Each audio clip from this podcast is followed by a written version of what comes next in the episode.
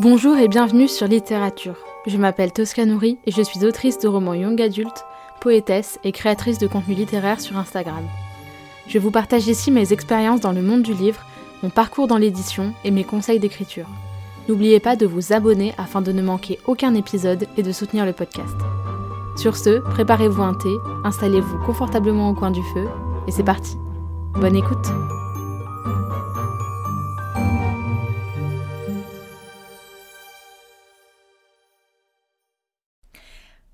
Bonjour à tous et bienvenue dans ce neuvième épisode de mon podcast Littérature. Je suis encore une fois malade, on ne change pas une équipe qui gagne. J'ai l'impression d'avoir les bronches en mode vibreur, c'est très désagréable. Mais euh, pour ce neuvième épisode qui devrait être assez court, je vais vous présenter mes 10 meilleures lectures de 2022. Euh, et aussi de mes trois plus gros flops, parce qu'il y a eu quelques flops aussi. Donc voilà, cette année a été vraiment euh, très très riche en coups de cœur littéraire pour ma part. En plus, c'était ma première vraie année euh, de Bookstagram et tout ça, enfin vraiment d'activité de, créatrice de contenu euh, vraiment importante. Avant, c'était plus léger. donc j'ai aussi beaucoup plus lu que les années précédentes. Et je vous jure que ça n'a pas été une mince affaire, mais alors pas du tout, de ne choisir que 10 livres. Alors parfois c'était des coups de cœur attendus, parfois inattendus, mais vraiment cette année a été euh, incroyablement, euh, on va dire, productive en termes de coup de cœur, donc euh, je suis très contente de vous présenter toutes ces lectures. J'ai lu environ 80 livres, je peux pas vous dire exactement parce que entre les livres auto-édités que j'ai lus et qui sont pas comptabilisés sur mes applis de lecture, les livres que j'ai lus mais que j'ai revendus après et du coup je les ai plus donc je peux pas les compter, enfin bref, donc on va dire à deux ou trois près, c'est 80 livres. Euh, et en plus, je tourne cet épisode un tout petit peu en avance pour pouvoir être tranquille pendant mes vacances. Euh, donc, euh, je peux pas exactement savoir ce que j'aurai le temps de lire d'ici la publication de l'épisode, mais vraiment, c'est 80 livres, on va dire à deux près, de plus ou moins deux livres, on va dire. Et donc, je vais vous présenter mes 10 livres, mes 10 plus gros coups de cœur, même s'il y, a eu bien plus que 10 coups de cœur. franchement, si j'avais dû sélectionner, je pense que j'aurais sélectionné 15-20 livres. Allez, 15 livres pour être tranquille, mais là je me suis dit, vas-y, je me mets un challenge, j'en prends que 10. Ça a été un crève-cœur, mais voilà, c'est vraiment 10 excellentes lectures que je vous conseille évidemment. Et j'ai même fait un petit podium de mes trois, vraiment les trois, euh, trois plus gros coups de cœur, euh, parce qu'il y en a quand même eu trois qui sont voilà, qui sortent du lot et qui sont euh, vraiment incroyables et qui sont rentrés dans mes livres préférés de tous les temps. J'ai donc fini euh, l'année 2021 avec Homebody de Rupicor. Et euh, dans les six premiers mois de l'année, pardon, euh, il y a eu assez peu de bonnes lectures finalement. Il y en a eu des très très bonnes, mais globalement, il y avait plus d'une lecture sur deux où j'étais un peu mitigée, j'étais pas trop. Enfin voilà, j'étais un peu déçue ou quoi. Et je sais qu'on a été nombreux à avoir ce sentiment-là pendant plusieurs semaines, entre janvier, février et avril-mai. Euh, à vraiment à sentir vraiment un vrai mou euh, en termes de lecture. Et, euh, et donc donc voilà moi j'ai clairement pris ça en pleine figure. Donc j'ai pas eu énormément de bonnes lectures au début de l'année. Ça a plutôt été sur la deuxième moitié de l'année. À partir de cet été là vraiment j'ai enchaîné les coups de cœur. Donc voilà, et ça s'est vu sur mon compte Instagram aussi. J'ai un peu, je, je, je, suis en manque de superlatifs pour parler de mes lectures en ce moment. Bon alors je suis désolée, en arrière-plan vous entendrez peut-être mon chat qui est en train de se gaver de croquettes. Voilà, désolé, je ne peux pas attendre qu'elle ait fini, euh, malheureusement. Mais donc, voilà, je passe à mes 10 livres préférés. Donc, après Homebody, qui était vraiment en toute, toute fin d'année 2021, euh, s'en est suivi de très près euh, Le fracas et le silence de Cory Anderson, édité chez PKJ, donc Pocket Jeunesse, qui a été vraiment un incroyable coup de cœur. vraiment, ça, ça m'a, il m'a mis dans tous mes états ce livre, vraiment, il m'a retourné, il m'a embarqué, vraiment, j'étais mais investi mes corps et âmes dans ma lecture, mais alors vraiment. Euh, voilà, il est, arrivé dans mon top 3 de mes livres l'ayant le plus marqué. Donc, euh, à savoir My Absolute Darling de Gabriel Talent, Petit Pays de Gaël Faye, et donc maintenant, euh, le troisième, c'est Le fracas et le silence de Cory Anderson. Quelques semaines après, j'ai lu La vie invisible d'Adi Larue de V.I. Schwab, donc Victoria Schwab, édité chez Lumen, qui a été un immense, un titanesque coup de cœur. Alors, forcément, j'ai, peut-être Le coup de cœur a peut-être un tout petit peu été pondéré, entaché par le fait que je savais que ça allait me plaire et que forcément bah, les attentes étaient super hautes et en plus bah j'avais pas forcément l'impression de découvrir un truc que personne n'avait lu et tout ça donc euh, parce que c'était vraiment je l'ai lu euh, sur la, on va dire la, la, la, fin de la hype où vraiment on le voyait passer partout sur les réseaux, mais quand même. Euh, donc euh, voilà, ça a été un, enfin voilà, lisez hein, La vie invisible d'Adi Larue. Si vous l'avez pas encore lu, je ne sais pas ce que vous attendez parce que vraiment il est incroyable. Et pareil, lui, il est venu dans mon, se glisser, enfin se hisser dans mon top 3 de mes livres préférés de tous les temps. Alors je fais deux classements. J'ai le top 3 de mes livres m'ayant le plus marqué, donc Gabriel, enfin My Absolute Darling, euh, Petit Pays et Le Fracas et le Silence, et mes livres préférés, euh, donc à savoir La vie invisible d'Adi Larue, euh, qu'est-ce que je pourrais mettre d'autre? Harry Potter, allez, et Il est grand temps de rallumer les étoiles de Virginie Grimaldi, qui d'ailleurs, à l'heure où j'enregistre ce podcast, a été élu le livre préféré des Français hier soir, donc ça tombe bien, voilà. Et donc après La vie invisible d'Adi Larue, euh, quelques semaines après, un énorme coup de cœur euh, sur euh, La princesse sans visage d'Ariel Holz, édité chez Slalom. un petit peu dans la vibe du Prince Cruel, si jamais vous l'avez lu. On est dans, dans le même type d'univers, on est sur de la fantasy. vraiment, j'ai adoré, c'est incroyable. Et en plus, je lis pas trop trop de fantasy. Enfin, en tout cas, à ce moment-là, j'en lisais pas trop. Ça fait longtemps que j'en avais pas lu. Et donc, bah, j'étais très contente de me replonger dans cet univers-là. Ensuite, il y a eu euh, Les Possibles de Virginie Grimaldi, donc euh, au livre de poche, euh, mais au départ qui est en format broché chez Fayard. c'est, enfin voilà, hein, Virginie Grimaldi. Alors mon préféré restera, je pense, déjà pour l'histoire qui m'a énormément touchée, le road trip et tout ça. il est grand temps de rallumer les étoiles. Et en plus parce que c'est le premier que j'ai lu de Virginie Grimaldi, donc forcément et quand, on lit le premier, euh, bah voilà, c'est le premier coup de cœur, donc euh, forcément ça, laisse une trace euh, qui est après difficile à, effacer. mais voilà, très très belle découverte avec les possibles. Ensuite, il y a eu Même pas peur, même pas mal, d'Aurélie Massé, toujours chez Slalom. Slalom a vraiment rafle les premières places de mon classement, hein, clairement. donc là, c'est une histoire vraiment pareil, un road trip incroyable. Enfin, vraiment, euh, je, euh, assez, je mets quand même un, trigger warning assez appuyé sur les questions de violence sexuelle, d'inceste, euh, de troubles du comportement alimentaire aussi. c'est des sujets qui sont abordés dans, le, dans ce livre, mais c'est vraiment un très très beau roman que j'ai trouvé plus soft que Cette nuit-là que j'avais lu en 2021, que j'avais énormément apprécié également, mais que j'avais trouvé un peu trop violent un petit peu trop trash. Euh, là, pour le coup, le deuxième, même pas peur, même pas mal, d'Aurélie Massé, est moins trash et du coup plus en subtilité et je trouvais ça euh, euh, tout à son honneur. Ensuite, il y a eu, encore un slalom, La prophétie des sœurs serpents d'Isis Labocaberia. voilà, un, roman, une fiction pour adolescents, enfin young adulte, historique, fantastique. Ça parle de sororité, de féminisme, de décolonialisme. Enfin, c'est hyper intéressant. C'est c'était un, vraiment, un, vraiment un très très beau livre et un coup de cœur en fait. Et, pour le coup, qui était complètement inattendu parce que c'est son premier roman Isis euh, la Bocaberia et, euh, et j'étais. Euh, enfin voilà, c'était pas forcément un sujet où je me suis dit ça, ça part sur un coup de cœur. c'est un sujet très niche un petit peu, mais franchement, c'est incroyable. C'est trop bien. Euh, vraiment, lisez euh, Isis la Bocaberia. je vous dis ça pour tous. Hein. Ensuite, euh, bah, toujours un slalom, mais vraiment, c'est pas possible, je vous jure, il, rafle toutes les premières places, ça m'éclate. les Invisibles de Mar Romasco Moore. pareil, énorme coup de cœur. vraiment. magnifique, j'ai pleuré toutes les larmes de mon corps. très belle histoire, très belle plume, très belle morale. fantastique, contemporain, enfin magnifique, magnifique. Ensuite, Le Prince Cruel de Holly Black euh, chez Rajo. Euh, j'ai beaucoup aimé, pareil, vraiment j'ai été embarquée. Alors je, sais qu'il y a des gens pour qui c'est pas forcément un énorme coup de cœur, euh, et je suis tout à fait, disons que je peux comprendre qu'on puisse ne pas aimer. Effectivement, je trouve que l'héroïne Jude est pas hyper fut-fut, je la trouve un petit peu, elle pourrait avoir un peu plus de niaque, enfin être un peu plus, elle pourrait avoir un peu plus de profondeur. Euh, mais euh, vraiment, j'ai été embarquée euh, dans, dans, ce, dans, cette histoire. J'ai adoré. Enfin, vraiment, j'ai l'ai lu, mais d'une traite quasiment. Enfin, pas d'une traite, parce qu'il est quand même assez épais, mais voilà. Et en plus, je l'ai eu en version collector, donc dites-vous que j'ai apprécié l'objet livre aussi. Et enfin, dernier coup de cœur de cette année 2022, il y a Furia de Yamile Sayed Mendez, j'espère que je le dis bien, édité toujours chez Slalom, qui parle d'une jeune footballeuse professionnelle en Argentine. Et vraiment, alors voilà, enfin très éloigné. Hein. Alors en ce moment, pendant la Coupe du Monde. J'ai dû demander ce matin euh, quand était le match euh, de la finale. Euh, donc voilà, pour vous dire à, quel point je me sens concernée par le foot. même si j'aime ça, hein, mais juste, c'est pas forcément quelque chose qui m'intéresse énormément.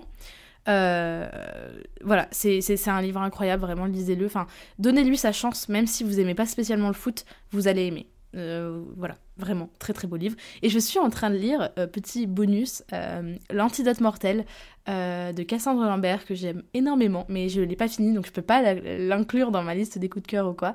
J'en suis à un tiers à peu près du livre. et je lis aussi Ila de Yuna Vicentin et que j'aime également beaucoup. Donc je ne sais pas si ça sera dans mon coup de cœur de l'année 2023, mais peut-être. Donc voilà, à dans un an là-dessus. en revanche, il y a également euh, quelques flops cette année et j'ai décidé d'en retenir trois parce que je me suis dit je peux pas leur présenter euh, que mes lectures préférées de l'année 2022. Ils vont se dire que j'aime tout et que je suis trop bon public. Alors oui, je suis bon public, mais euh, il y a quand même trois livres, euh, voilà, enfin, dans tous les cas, hein, des livres, ça passe ou ça casse. Il y a trois livres où clairement ça a cassé, et je vais vous expliquer pourquoi. Je vais pas juste vous donner les noms et vous dire, euh, voilà.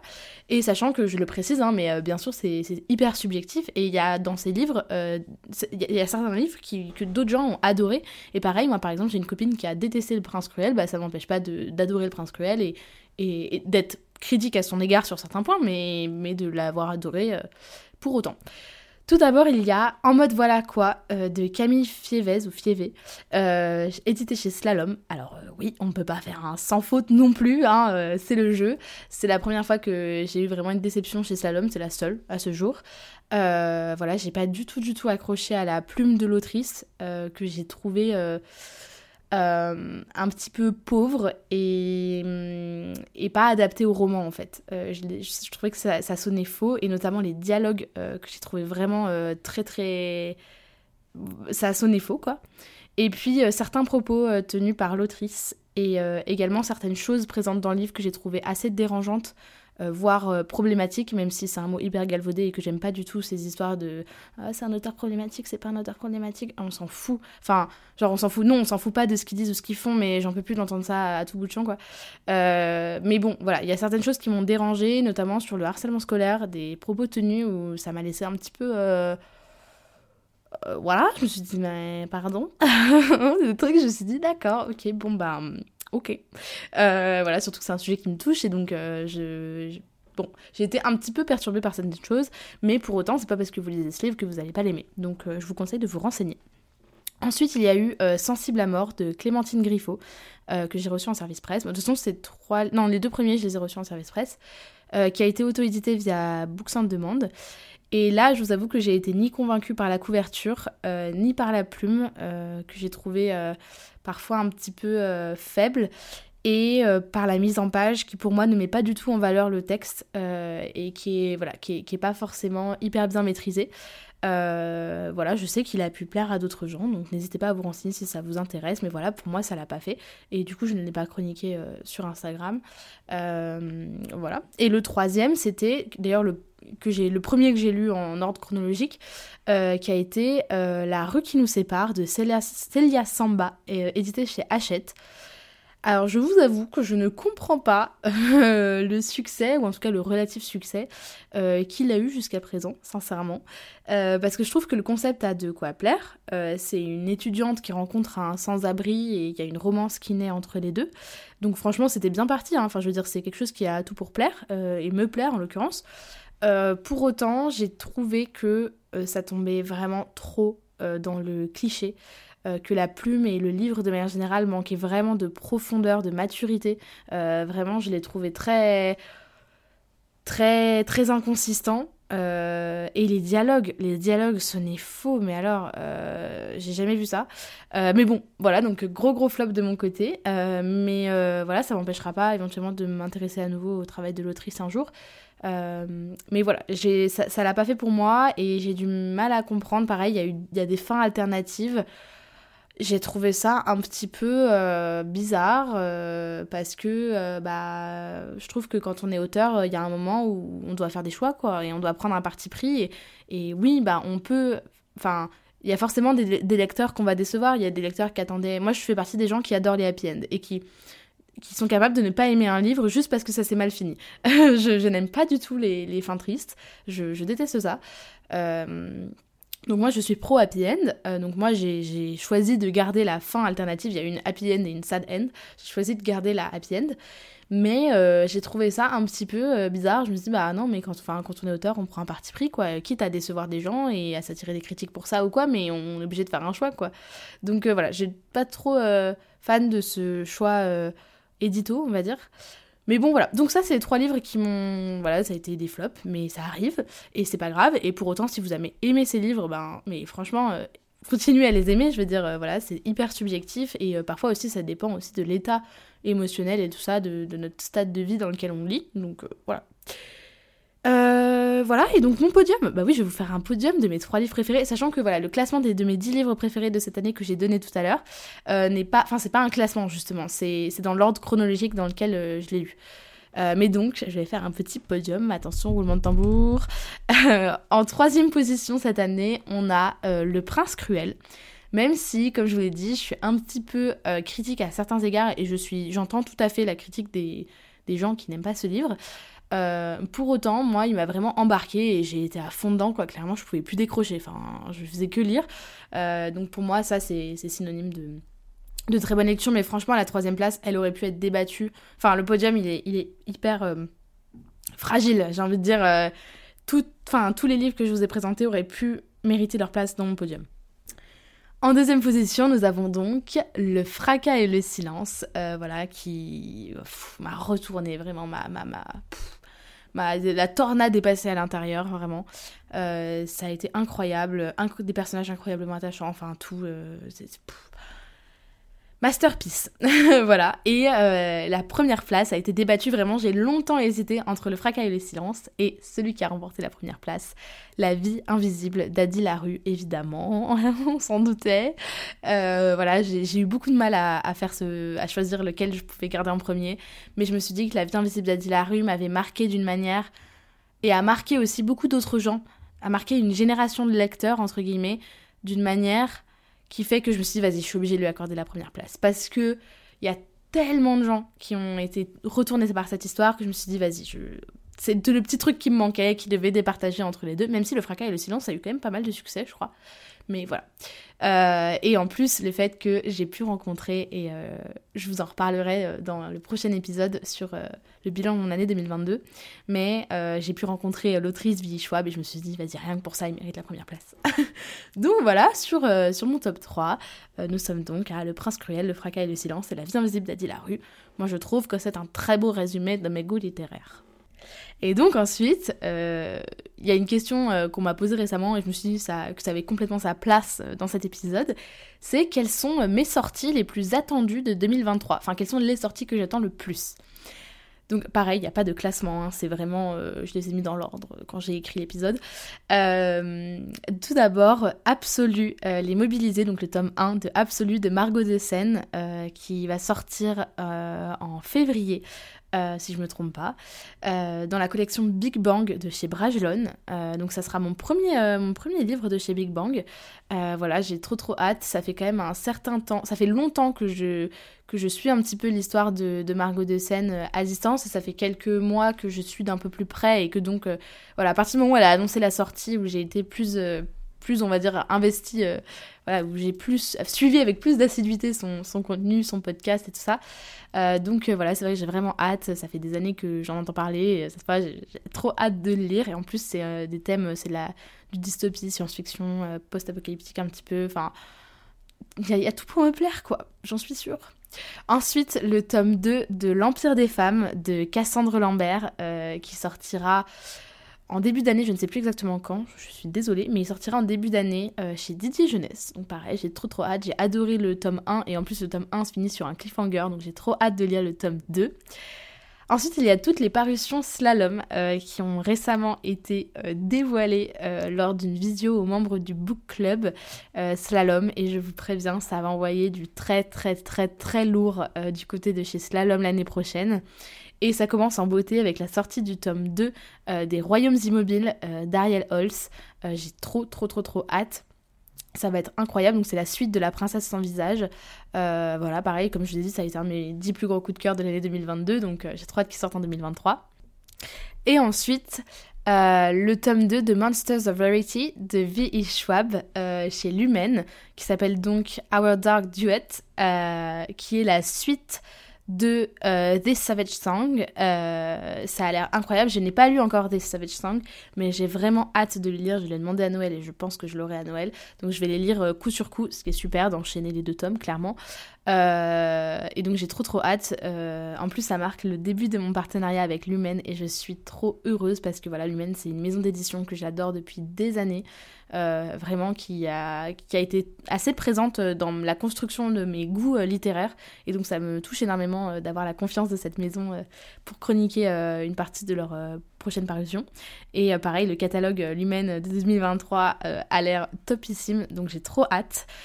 Ensuite, il y a donc le premier recueil de poésie de Morgane Hortin, euh, La Chambre sans mur, qui va être édité chez Nami, donc euh, c'est Le Duc.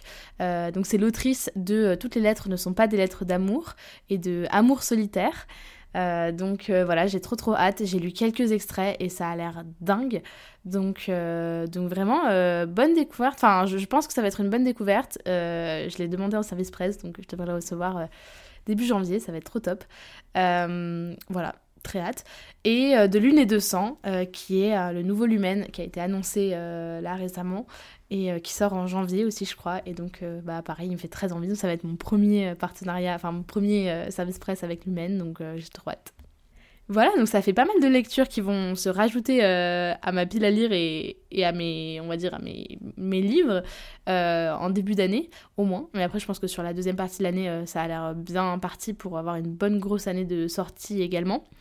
Euh, et donc, euh, ma pile à lire va prendre un coup. Euh, mais j'en ferai un épisode dédié, je pense, début janvier, parce qu'avec Noël, là, qui va, qui va arriver, enfin, qui est donc aujourd'hui, au moment où, sort cet épisode, même si moi je le tourne un petit, enfin, quelques jours avant, donc on n'est pas tout à fait à Noël, mais le jour où vous m'écoutez, c'est Noël. donc voilà, j'aurai sans doute regardé mes stories dans les prochaines heures, les prochains jours, je vais sans doute partager euh, les livres que j'aurais eu à Noël parce que j'en ai demandé pas mal et donc je sens que ma palle va prendre tarif clairement déjà que je suis à 110 livres sur ma palle euh, voilà. Ça va être compliqué. Mais bon donc euh, les livres de Noël plus tous les services presse que je vais recevoir en début d'année plus d'autres services presse que j'ai reçus récemment. Voilà, je vais l'enterrer définitivement, mais c'est pas grave, c'est le jeu, voilà. Et euh, par contre, je vais essayer, je vous en reparlerai dans mes objectifs de 2023, mais je vais essayer un petit peu de vider ma palle, mais je serai plus exhaustive sur le sujet dans le prochain épisode. Et donc, euh, ce prochain épisode, qui sortira la semaine prochaine, sortira exceptionnellement le vendredi 30 décembre et non pas le dimanche 31 décembre parce que je me suis dit que je vous laisserai un petit peu de temps pour euh, digérer le truc. Sortir le 31 décembre, c'est peut-être pas hyper intéressant. Donc euh, voilà, il sera très important, enfin il est très important pour moi, euh, puisqu'il va parler de mon bilan de l'année 2022, qui a été euh, vraiment une année charnière pour moi et une année de réalisation personnelle, professionnelle à tout point de vue en fait, qui a été une année très importante et qui marque le début d'une nouvelle période de ma vie, notamment en tant qu'autrice, en tant que lectrice, en tant que voilà beaucoup d'autres choses aussi.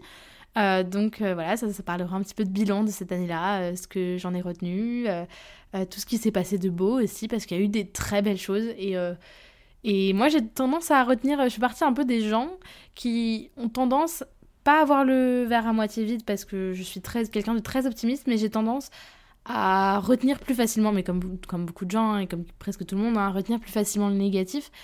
Et donc, euh, c'est vrai que pour moi, revenir sur l'année 2022 et noter tout ce qui s'est passé de positif, c'est hyper important pour moi, et notamment dans un podcast qui est vraiment pour moi une, une trace, c'est une certaine forme de journal intime en fait, que je laisse, euh, bah, que, je vous, que je vous offre, enfin que, je, que je vous offre, je sais pas si c'est un cadeau empoisonné ou pas, mais en tout cas que, enfin voilà, c'est une sorte de journal intime auquel je vous donne accès, et, et que je fais pour vous aussi. Si ça peut vous aider, si ça peut vous motiver, si ça peut vous inspirer, euh, c'est là j'aurais tout gagné.